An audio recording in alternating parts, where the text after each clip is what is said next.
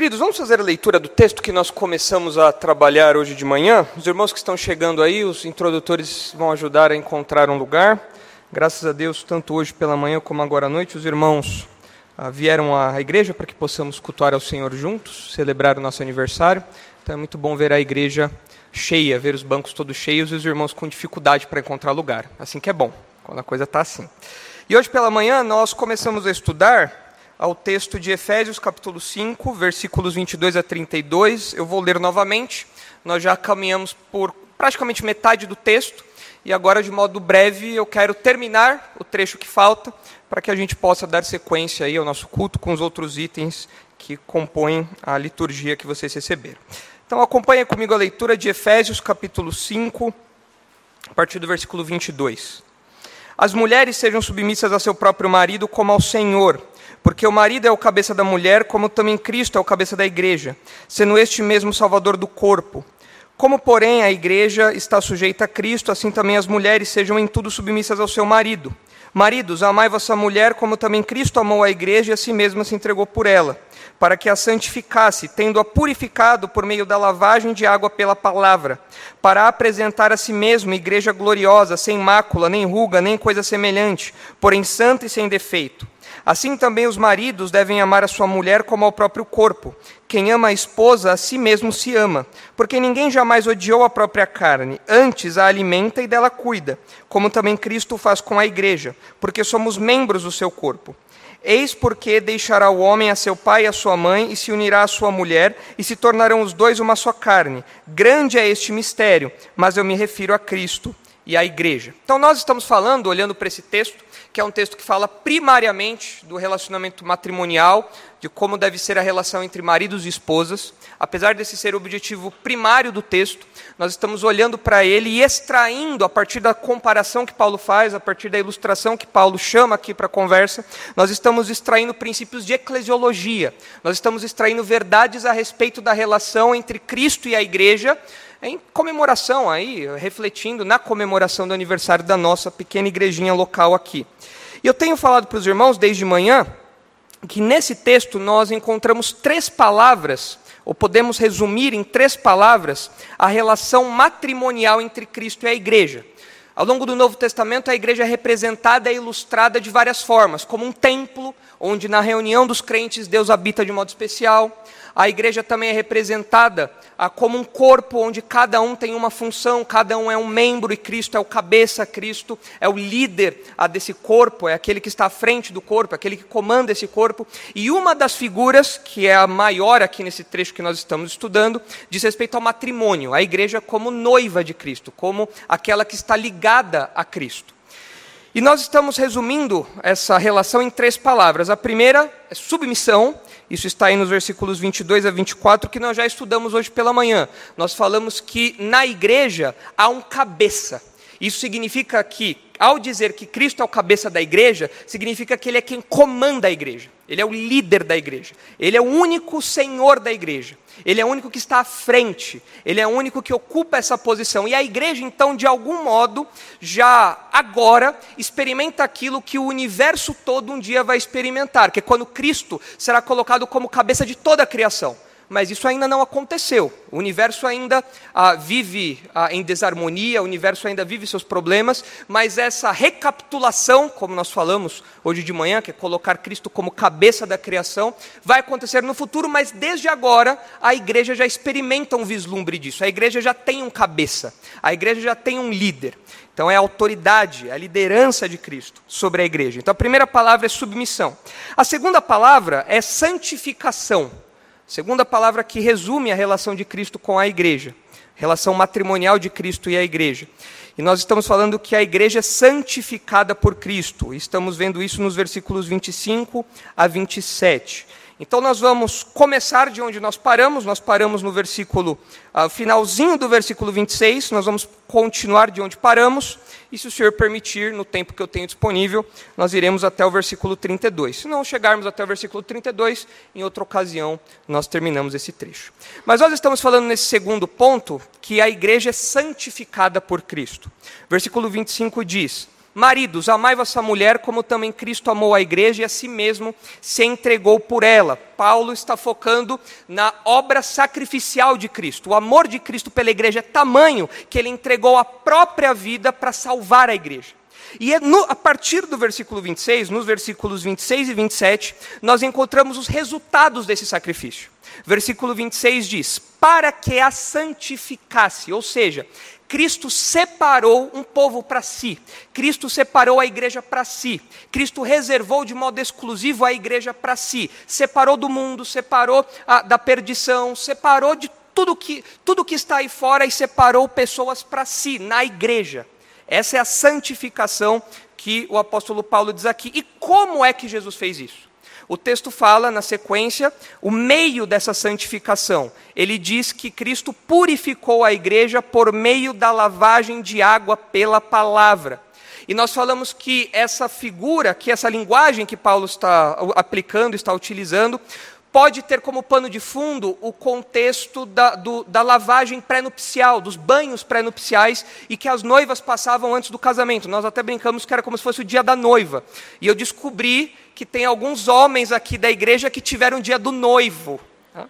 Não vou falar quem é, porque senão vão me pegar na saída depois. Eu não vou comemorar o aniversário de 83 anos da igreja. Mas eu descobri isso. Tá? Brincadeiras à parte, depois a gente se resolve lá, porque homem ter dia do noivo não tem condição, né?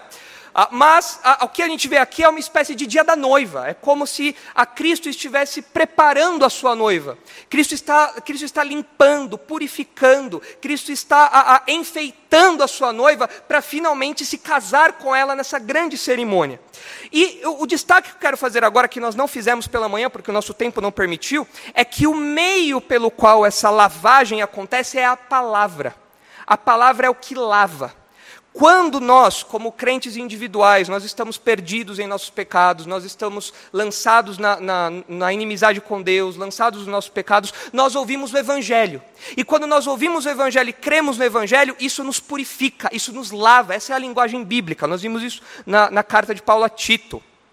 E nós, como igreja, precisamos, e Deus nos abençoe nessa tarefa, de por mais décadas e décadas e décadas continuar com a centralidade da pregação do Evangelho. Porque esta lavagem, essa santificação acontece por meio da palavra. Não por meio de discursos de autoajuda, não por meio de discursos coach, não por meio de programas de liderança para despertar o potencial dos irmãos, acontece por meio da pregação da palavra. E que palavra é essa aqui? Nós vimos de manhã, é o Evangelho. É o evangelho que salva, é o evangelho que liberta, é o evangelho que purifica. Não são causas sociais, não são pautas sociais, não é nada do que nós vemos o mundo aí tentando colocar dentro da igreja. Não. Paulo deixa claro: Cristo purificou a igreja por meio da lavagem de água pela palavra. E o nosso desejo como igreja, hoje que estamos celebrando 82 anos, é que por mais muitas décadas esse púlpito seja um púlpito que pregue a palavra, que pregue o evangelho, sem nenhuma mistura. Quantas igrejas nós temos visto? Igrejas ah, até mais velhas do que nós, que em algum momento se perderam e agora os púlpitos são púlpitos que não pregam mais o evangelho. São púlpitos que não pregam mais aquilo que tem poder para lavar, para salvar, para purificar. Uma tristeza ver isso. E pela graça de Deus, nós estamos completando 82 anos hoje, ah, sabendo que ah, Deus tem sido bondoso com a nossa igreja e tem nos preservado para que o púlpito dessa igreja, os professores, os irmãos, continuem valorizando a primazia da palavra, da pregação do evangelho. Ah, e o versículo 26 ah, passa agora para o versículo 27 com uma descrição que reforça aquela ideia que eu falei do contexto do preparo para o casamento, do preparo da noiva. Olha o que diz o versículo 27. A igreja está sendo preparada para se encontrar com o noivo, e a obra de Cristo é o que possibilita isso. A morte de Jesus é o que possibilita isso. O texto diz no versículo 27: para apresentar a si mesmo igreja gloriosa, sem mácula, nem ruga, nem coisa semelhante, porém santa e sem defeito, ou como nós falamos hoje pela manhã, porém para que seja santa e sem defeito, enfatizando aí o resultado do que Jesus fez. Ah, Jesus morreu na cruz para que a noiva dele fosse perfeita, para que a noiva dele fosse apresentada a ele de modo glorioso, com as marcas da ação divina em, em prol, em favor ah, da igreja, sem mácula, sem nenhuma mancha de pecado, ah, sem nenhuma ruga, nada semelhante, uma igreja pura. A obra de Cristo tem esse alvo, tem esse resultado. Ah, se os irmãos olharem para o capítulo 1, para o versículo 4, os irmãos vão ver como isso não é apenas uma verdade geral, coletiva, que, se, que diz respeito à igreja apenas como uma comunidade, mas individualmente Cristo opera isso em nós também. Olha o que diz o capítulo 1, versículo 4 de Efésios. Assim como nos escolheu nele, antes da fundação do mundo, para sermos santos e irrepreensíveis perante ele Lá atrás, antes que você nascesse, antes que você existisse, antes do universo inteiro existir, Deus, em seu plano soberano, ele escolheu pessoas para salvar. E o fim desse plano, o fim desse trilho, o fim desse caminho é apresentar todos aqueles que foram escolhidos santos e irrepreensíveis, como uma noiva uh, reluzente, sem nenhuma mancha, sem nenhuma mácula, sem nenhum, nenhum, nenhuma sujeirinha ali. Então, como igreja, nós experimentamos é, é, é, essa, essa esperança, nós temos essa esperança, nós temos essa certeza pela obra de Cristo, mas como indivíduos, nós também temos isso. Nós também sabemos que nós individualmente seremos apresentados perante Cristo, santos e irrepreensíveis no futuro. Se os irmãos olharem 2 Coríntios capítulo 11, os irmãos verão que essa realidade de que o Senhor Jesus morreu pela igreja, a fim de santificá-la, a fim de livrá-la de qualquer mancha, a fim de livrá-la de qualquer mácula, a fim de livrá-la de, livrá de qualquer indício de pecado, de qualquer culpa. Essa verdade o apóstolo Paulo tinha como um motor para o seu compromisso pessoal no trabalho da igreja. E nós que estamos aqui celebrando 82 anos hoje, nós, líderes da igreja, os membros da igreja que não compõem a liderança, nós temos que ter esse mesmo compromisso pessoal que o apóstolo Paulo tem. É claro que a responsabilidade primária do texto é sobre os líderes. Paulo está falando como um líder da igreja. E veja só o que ele diz em 2 Coríntios, capítulo 11, versículo 2.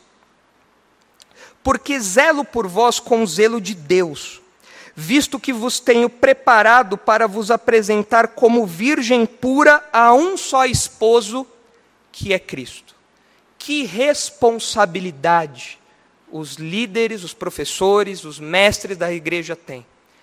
A tarefa de todo membro individual mas especialmente dos pastores, dos líderes, é fazer com que a igreja dia após dia esteja mais embelezada, a igreja esteja mais pura, a igreja esteja cada vez mais próximo desse grande dia, dessas grandes núpcias, e onde a igreja será apresentada para Cristo pura e sem defeito nenhum. E nós, como líderes, aos poucos, nós vamos trabalhando, nós vamos fazendo isso de acordo com a capacitação que o Espírito Santo nos dá.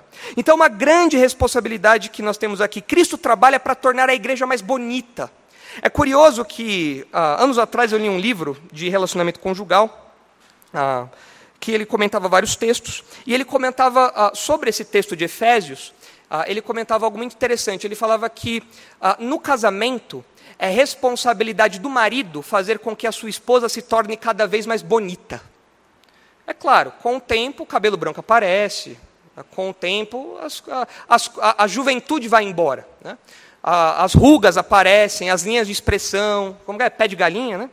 Pé de galinha vai aparecendo, aí você tenta Botox, você tenta Renew Clinical, você pode tentar o que for, vai aparecer.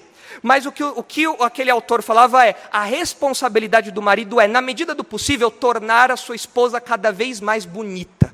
Se você olha para sua esposa numa foto no dia do casamento, e você olha para sua esposa hoje, 10, 20 anos depois, você fala: Meu Deus, o que aconteceu aqui? A parte da culpa é sua. O autor diz: nós temos a responsabilidade de embelezar as nossas esposas. Esposas, isso não significa que você tem que gastar rios de dinheiro do seu marido para comprar roupa, joias, perfumes, cremes e tudo mais, ok? Ah, entendam a limitação aí dessa, dessa orientação. Senão, Rubens, aí fica complicado, né? Aí quebra as pernas, né? Mas a verdade é essa. Por quê? Porque esse é o parâmetro. Porque é isso que Paulo está fazendo aqui. Ele está olhando para os maridos e esposas e olhando para Cristo e a igreja e falando: olha só, Cristo trabalha para fazer a igreja cada vez mais bonita, ao ponto de lá na frente a igreja estar impecável. não ter uma mancha. Da mesma maneira, os esposos têm que fazer isso pelas esposas.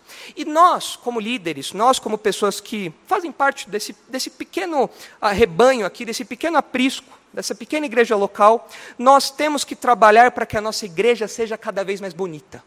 Não apenas esteticamente. É claro que a estética reflete muito da nossa moral, dos nossos valores, dos nossos princípios. Mas não nesse sentido. Nós temos que trabalhar cada vez mais para que a nossa igreja seja livre de pecado. Isso começa a nível individual. Isso começa a nível pessoal. Porque cada pecado que você vence, você torna esta igreja mais bonita. Cada pecado que você vence na sua luta, você torna essa igreja mais parecida com aquela igreja lá do futuro, quando Cristo vai apresentar a igreja pura e sem mácula. Essa é a responsabilidade que nós, como membros individuais, temos, mas os líderes têm uma responsabilidade especial, é o que Paulo fala aqui.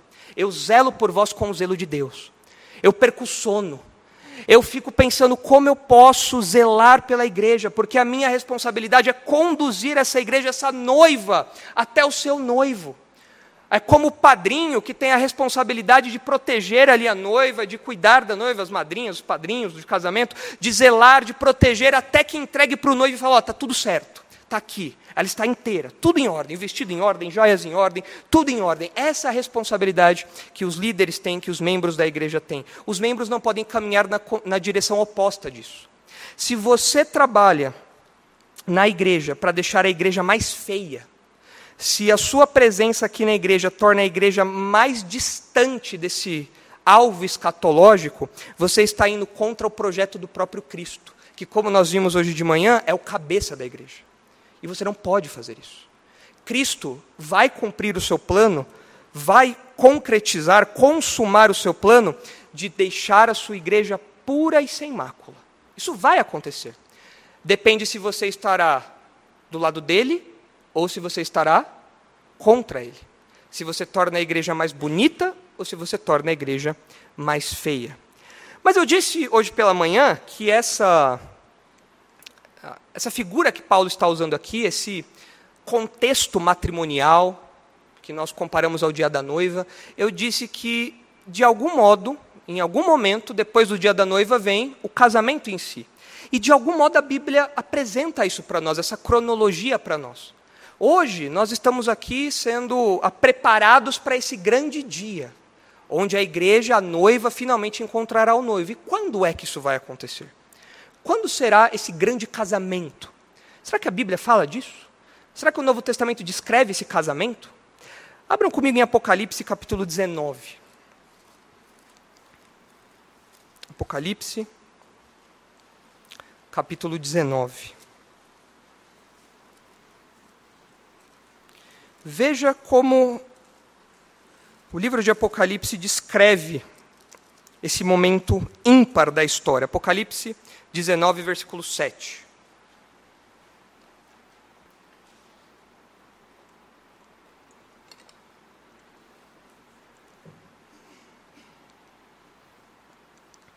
Diz assim, vamos ler desde o versículo 6.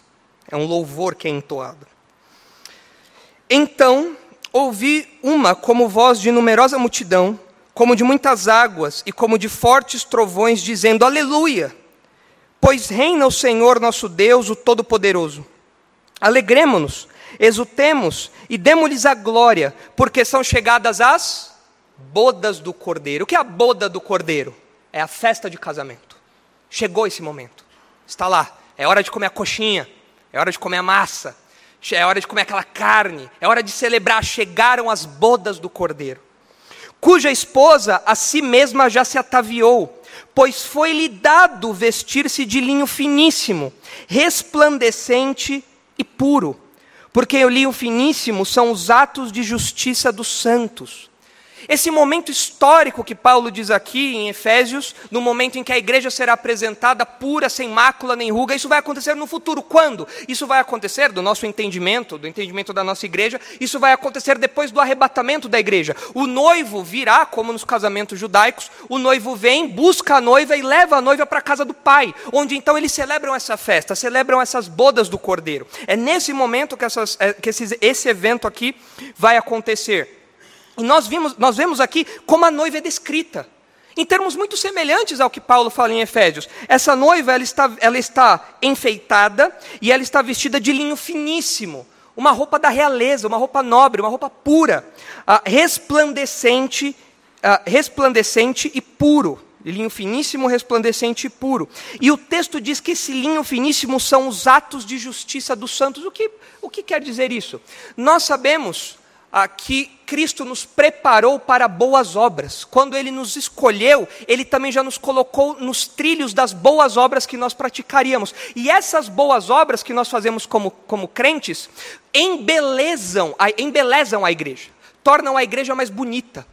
As boas obras que nós fazemos no nosso testemunho, ah, no nosso trabalho ah, de ah, consolo aqui na igreja, de educação entre faixas etárias, das mais novas sendo ensinadas pelas mais velhas, dos homens liderando, ah, dos, dos eh, aflitos sendo amparados, tudo isso que nós fazemos dentro da igreja é um brinco que é colocado nessa noiva. E nós sabemos que tudo isso, é claro, vem de Deus. Nós sabemos que tudo isso tem começo, meio e fim em Deus. Nós somos apenas instrumentos disso. Mas essas obras, o texto diz, embelezam essa noiva.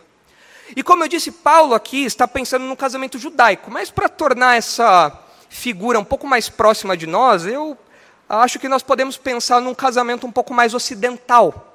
Manter a, a linguagem que Paulo está usando, mas transportar esse momento da história ah, para ah, uma linguagem que a gente esteja mais familiarizado. Nós frequentamos casamentos. Muitos irmãos aqui se casaram, a maioria se casou, ah, e lembra ah, de como foi o casamento, já, já vê, viu as fotos do seu casamento, já frequentou outros casamentos, enfim, nós sabemos como é isso. Ah, e aqui é narrado essa festa, é narrada essa festa de casamento que quando eu tomo licença para ah, ter essa imaginação, ah, eu não consigo pensar em nada menos do que algo grandioso, algo glorioso, algo impressionante. Acompanhe comigo nessa imaginação. É uma imaginação, ok? É uma imaginação. Vamos pegar essa linguagem que Paulo usa, a linguagem que João está usando aqui, do casamento judaico, e vamos imaginar isso num casamento dos nossos dias.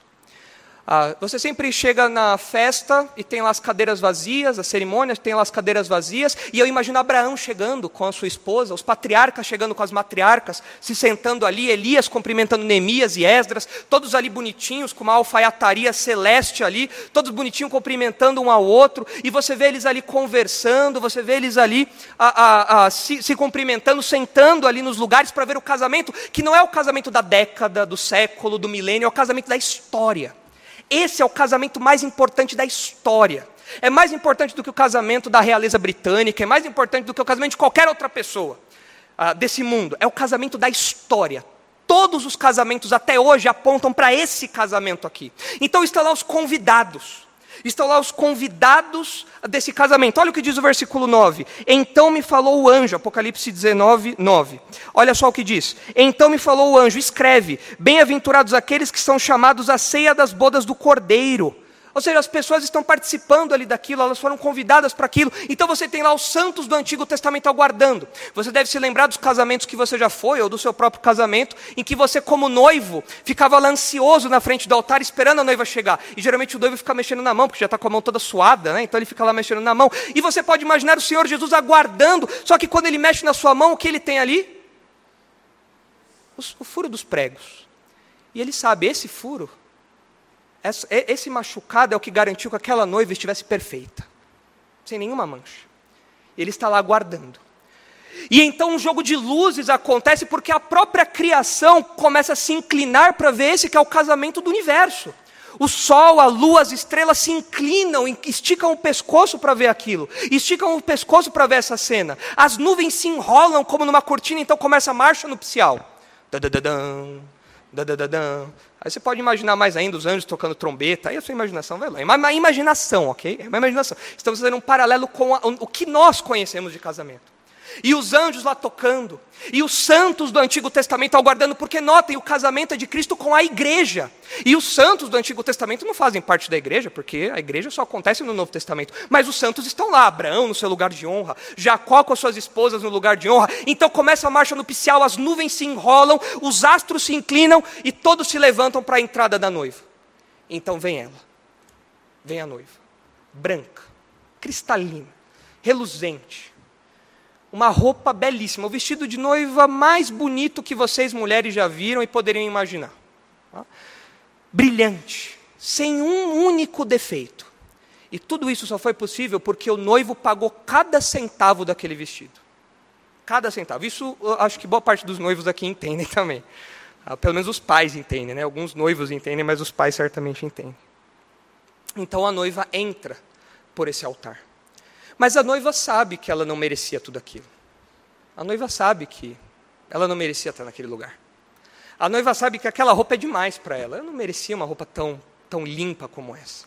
Mas então Jesus, ah, quando finalmente a noiva chega, Jesus toca no rosto daquela noiva com as suas mãos furadas ah, e enxuga a última lágrima da história. A última lágrima da existência daquela, ah, daquela, daquela noiva. A última lágrima que ela experimentará e dali para frente viveram felizes para sempre. Esse é o verdadeiro felizes para sempre. É esse momento que nós aguardamos. E sabe, sabe, sabe quem compõe essa noiva? Quem estará lá como noiva? Nós. Vai ter lá a caravana da Igreja Batista Redenção entrando. Não vai ter roupa do Corinthians, não vai ter roupa ah, de ah, roupa de fanqueiro, todos lá super bem vestidos, uma alfaiataria divina branca, reluzente, pura, porque o noivo garantiu que a noiva entrasse desse jeito. É essa figura que nós podemos imaginar aqui desse casamento, que é o casamento da história. E nós aprendemos a partir desse texto também ah, que nosso Deus é um Deus que se agrada de festas. E não é isso que nós estamos fazendo hoje aqui? Nós não estamos celebrando? Nós não estamos festejando? No Antigo Testamento, Deus tinha várias festas, Deus instituiu várias festas para o seu povo, e o povo tinha que se alegrar, festejar por dias. A gente não pode comemorar o aniversário da nossa igreja por dias. Né? Seria bom, né? mas os irmãos eu sair daqui com problema de colesterol, diabetes, eu sair com tudo aqui, né? a julgar pelos nossos eventos de um dia só, onde sobra comida. Nós não celebramos por vários dias, mas nós temos motivos para nos alegrar. Nós temos motivos para festejar, festejar, e o nosso Senhor gosta disso. Tanto que Ele vai bancar as bodas do cordeiro. Ele bancou tudo com o próprio sangue. Está lá. Aproveite. Coma do que você quiser. Participe dessa festa intensamente. Está tudo pago, quitado. Não há nada pendente. Tudo foi comprado com meu sangue. Festeje. E nós agora estamos festejando que a nossa esperança, que é essa, um dia vai se concretizar. Nós estamos aguardando esse momento, onde nós estaremos lá participando das bodas do Cordeiro. Mas é importante nós ah, lembrarmos que esse processo de, de zelo, esse processo de purificação, esse processo de santificação da igreja, não é algo que está reservado apenas ao futuro. Modo, a, a, a, implementação completa disso, é claro, está reservado ao futuro. Mas desde agora o Senhor Jesus anda na sua igreja, preservando, purificando, tirando pecados, disciplinando os rebeldes. Veja o que diz Apocalipse capítulo 1. Esse processo de santificação que nós estamos falando aqui, esse ato, que é um resultado da obra de Cristo em prol da igreja, é algo que alcançará, sem dúvida alguma, o seu ápice no futuro, na escatologia. Mas desde agora, Cristo atua na purificação da sua igreja. A igreja é santificada por Cristo. Essa é a palavra que nós estamos aplicando aqui, a santificação. Veja o que diz aí Apocalipse 1, versículo 12. Voltei-me para ver quem falava comigo, e voltando vi sete candeeiros de ouro, e no meio dos candeeiros um semelhante a filho do homem, com vestes talares, e cingindo a altura do peito com uma, com uma, cintu, uma cinta de ouro. A sua cabeça e cabelos eram brancos como a alva lã, como neve, os olhos como chama de fogo, os pés semelhantes ao bronze polido, como que refinado numa fornalha, a voz como voz de muitas águas. Tinha na mão direita sete estrelas, e da boca saía ali uma afiada espada de dois gumes. O seu rosto brilhava como o sol na sua força. Ah, quando caí, quando o vi, caí aos seus pés como morto, porém ele pôs sobre minha mão direita, dizendo: Não temas, eu sou o primeiro e o último, aquele que vive. Estive morto, mas eis que estou vivo pelos séculos dos séculos, e tenho as chaves da morte e do inferno. Pule para o versículo 20. Quanto ao mistério das sete estrelas que viste na minha mão direita e aos sete candeeiros de ouro, as sete estrelas são os anjos das sete igrejas, e os sete e os sete candeeiros são as sete igrejas. Agora pule para o capítulo 2, para o versículo 1. Ao anjo da igreja em Éfeso escreve: Estas coisas diz aquele que conserva na mão direita sete estrelas e que anda no meio dos sete candelabros de ouro. O texto está falando que Jesus anda em meio aos candelabros, que a visão já explicada diz que são as igrejas. O que significa que Jesus anda no meio das igrejas. E quando ele é descrito como aquele que tem olhos de fogo, significa que ele tem o poder de esquadrinhar e de julgar aquilo que acontece no meio do seu povo. Ele está atento. Não apenas ao que acontece em público na igreja, mas até mesmo aquilo que acontece em privado, dentro da vida dos irmãos e dentro da vida privada, da vida doméstica da igreja também. Olha o que acontece no versículo 18, olha o que é dito no versículo 18. Ao anjo da igreja em Tiatira escreve: Estas coisas diz o Filho de Deus, que tem os olhos como chama de fogo e os pés semelhantes ao bronze polido. Expressões aqui de juízo, expressões aqui de um esquadrinhamento, de alguém que olha para julgar, para avaliar, para disciplinar. E é isso que nós vemos acontecendo com as igrejas. Ou seja, o que as cartas de Apocalipse nos dizem é que Jesus anda no meio da igreja, purificando-a. É por isso que atentar contra a pureza da igreja é suicídio. Atentar contra a pureza da igreja é ignorar que o Senhor Jesus anda no meio da igreja e ele não deixa barato, ele não deixa o fermento estragar a massa, ele não deixa o fermento do pecado estragar a massa santa que ele está preparando, ele não permite isso. É por isso que nós temos disciplina eclesiástica, é por isso que nós temos a, as exortações mútuas. Por quê? Porque nós temos que nos preocupar pela santidade da igreja, nos preocupar com a santidade da igreja, porque Cristo se preocupa com a santidade da igreja. E Ele está constantemente cuidando disso ah, para garantir a santificação da sua igreja. Então, é, essa é a segunda palavra que nós vemos aí, que resume a relação matrimonial entre a igreja e Cristo. A primeira, submissão, a segunda, santificação. E, por fim, a última palavra está aí nos versículos 28 a 32 e diz respeito à união. Aqui eu vou ser breve, porque o texto, muito do que é falado aqui, nós já explicamos, quero só fazer um, um destaque. Versículo 28. União, a igreja está vinculada a Cristo. Assim também os maridos devem amar a sua mulher como ao próprio corpo. Quem ama a esposa, a si mesmo se ama. Porque ninguém jamais odiou a própria carne, antes a alimenta e dela cuida, como também Cristo faz com a igreja. Porque somos membros do seu corpo. O que Paulo quer destacar aqui é a unidade absoluta, a união indissolúvel entre Cristo e a igreja. Ah, e, consequentemente, entre o marido e a esposa que é o foco do apóstolo Paulo aqui. O texto diz que Cristo alimenta e cuida da igreja. Cristo se preocupa dia e noite com o bem-estar, com a beleza, com a saúde da igreja. É por isso que ele distribui dons. É por isso que ele promove a pregação da palavra, a pregação da escritura, para que os irmãos sejam alimentados constantemente, não sintam fome.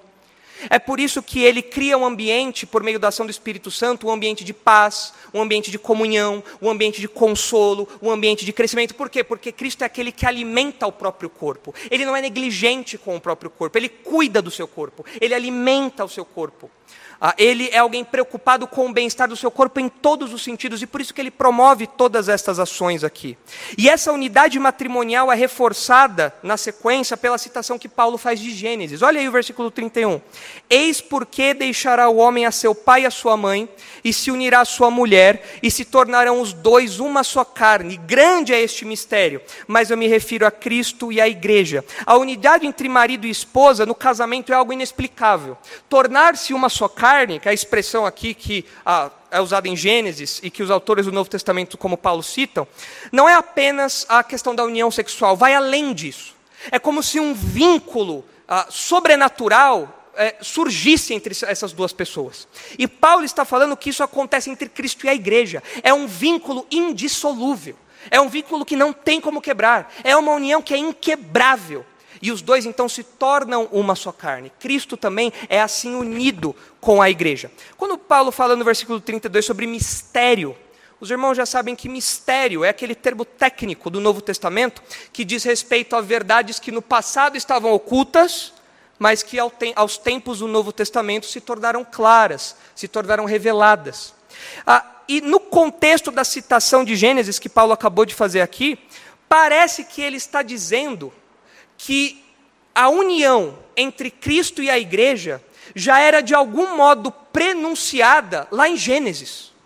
Claro, Moisés não pensou na união de Cristo e a igreja quando falou ah, de, lá em Gênesis 2, sobre essa, esse tornar-se uma só carne. Mas quando Paulo cita esse texto e ele fala: grande é este mistério, que estava oculto lá atrás, mas agora foi revelado. E eu me refiro a Cristo e à igreja, parece, olhando para essa citação e para o versículo 32, ah, que esta verdade estava oculta lá atrás. E que todo casamento, desde Adão e Eva, de algum modo já prenuncia essa união entre Cristo e a igreja. Então, todo casamento que você foi ao longo da sua vida, todo casamento da história, desde Adão e Eva, parece que de algum modo já tinha um propósito maior. Qual é esse propósito maior criado por Deus? Lá na frente, apontar a união entre Cristo e a igreja.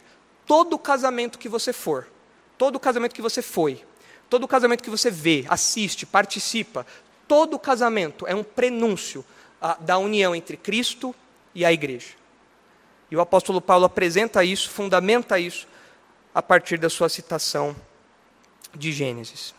Como isso se torna prático para nós? Bom, a unidade completa entre Cristo e a igreja nos lembra que tudo aquilo que é dirigido aos crentes é dirigido também a Cristo. Ah, os irmãos devem se lembrar que quando Paulo se converte, é chamado pelo Senhor lá em Atos capítulo 9, o Senhor Jesus interrompe o caminho de Paulo e diz: Paulo, Paulo, Saulo, Saulo, por que me persegues? Saulo não perseguia Jesus diretamente, mas o texto fala que ele estava perseguindo os crentes. E perseguir os crentes, portanto, é perseguir o próprio Senhor Jesus, porque ele é um com a sua igreja. Lá em Mateus capítulo 25, quando nós vemos os, a, a descrição da grande tribulação, quando o Senhor Jesus voltar ao final da grande tribulação para estabelecer o seu reino, ele fala de pessoas que ajudaram aqueles que tiveram fome, estavam presos, tiveram sede. E eles falam: Senhor, quando que nós fizemos isso para o Senhor? E ele fala: Quando vocês fizeram isso para os meus, meus filhos, para os meus servos aqui aqui estavam passando por dificuldades na tribulação, por serem crentes, é claro. Quando vocês fizeram isso, vocês não fizeram isso só a eles, vocês fizeram isso para mim. Porque fazer algo para os servos de Deus é fazer algo para o próprio Deus. Fazer algo contra ou a favor da igreja é fazer algo contra ou a favor do próprio Cristo. É isso que nós aprendemos dessa unidade completa. E a nossa igreja hoje, no momento em que nós completamos 82 anos, ah, nós vivemos num mundo onde o evangelho se tornou ainda mais inaceitável. Quando você prega o evangelho, você é cancelado, você é excluído, você é prejudicado e as pessoas zombam de nós. Sempre foi assim ao longo da história, mas nós temos visto isso alcançando ah, grandes níveis por causa da internet, por conta dessas políticas todas aí. Mas não se engane, todo cancelamento, toda exclusão, todo prejuízo que é feito à igreja é também feito a Cristo.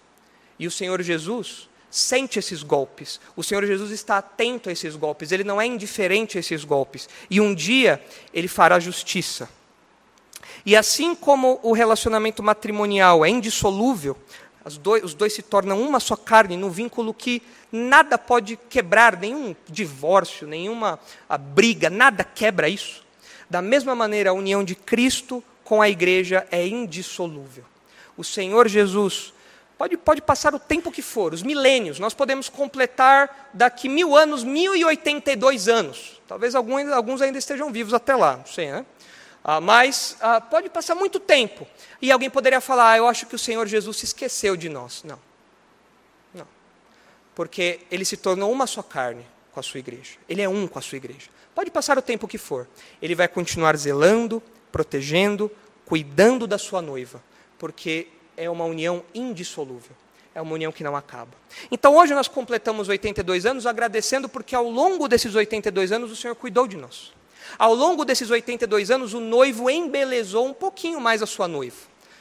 Ah, o noivo cuidou da pureza da sua noiva. O noivo cuidou da santificação da sua noiva, seja na sua obra no Calvário, seja no, na, na nossa dinâmica do nosso convívio aqui. E a nossa oração é para que o Senhor Jesus continue zelando pela nossa igreja, continue cuidando da nossa igreja, até que Ele volte então nós experimentemos finalmente essa grande cerimônia, as bodas do Cordeiro. Então nós vemos essa relação matrimonial a partir de três palavras: submissão, santificação e união. Submissão, santificação e união. A igreja é comandada por Cristo, a igreja é santificada por Cristo e a igreja está vinculada a Cristo. Se você já é um crente em Cristo Jesus, você faz parte dessa igreja. Você faz parte da noiva. Você estará lá nas bodas do Cordeiro celebrando. Se você não é um crente, você não faz parte disso, você não faz parte da igreja. E o seu destino é o lago de fogo. O seu destino é perdição eterna. Como fazer parte então da igreja? Você tem que se sujeitar ao cabeça. Você tem que crer que o cabeça, Jesus Cristo, morreu no seu lugar, levando a ira que era devida a você. Se você crê nisso, então você fará parte da igreja. E você então desfrutará dessa relação incrível que o próprio apóstolo Paulo diz que é algo grandioso, é algo fascinante, é uma maravilha, que é a união de Cristo e a igreja. Vamos orar. Santo Deus, nós louvamos ao Senhor por essas verdades que foram apresentadas pelo apóstolo Paulo, tanto tempo atrás, mas que continuam válidas, continuam reais ainda hoje. Nós louvamos ao Senhor porque temos a certeza de que Jesus Cristo não abandona sua noiva. Nós louvamos ao Senhor porque temos um líder, temos uma autoridade, temos um cabeça. Nós louvamos ao Senhor ah, porque nós fomos separados do mundo e no futuro nós estaremos livres de qualquer mancha, qualquer manchinha de pecado e desfrutaremos dessa grande cerimônia nos céus, por meio do que Jesus fez em nosso favor, por meio do que Jesus fez em prol da igreja, ao entregar-se como sacrifício pelos nossos pecados. Nós louvamos a Senhor porque nós somos um com Jesus. Nós, o corpo, somos um com o cabeça que é Cristo. Ajuda-nos, Pai, a manter essas verdades sempre no nosso horizonte como crentes individuais e como igreja, para que pelas próximas décadas que se desenhem diante de nós, nós tenhamos claro que a igreja é comandada pelo Senhor Jesus, não pelos nossos caprichos, que a igreja deve ser cada vez mais próxima desse ideal de pureza, de santificação, que ao final da história será completamente implementado, concretizado pelo que Jesus fez. E ajuda-nos, Pai, a refletir essa união de Cristo com a igreja não apenas no nosso matrimônio, como o apóstolo Paulo faz questão de destacar aqui, mas também na nossa unidade como corpo do Senhor. Que nós sejamos um corpo unido, sujeitos à cabeça, que é Jesus Cristo. Obrigado pela nossa igreja, pelos 82 anos que completamos e porque essas verdades, sem dúvida alguma, nos encorajam para os próximos 82. É isso que pedimos, agradecidos em nome de Jesus, o noivo da igreja. Amém.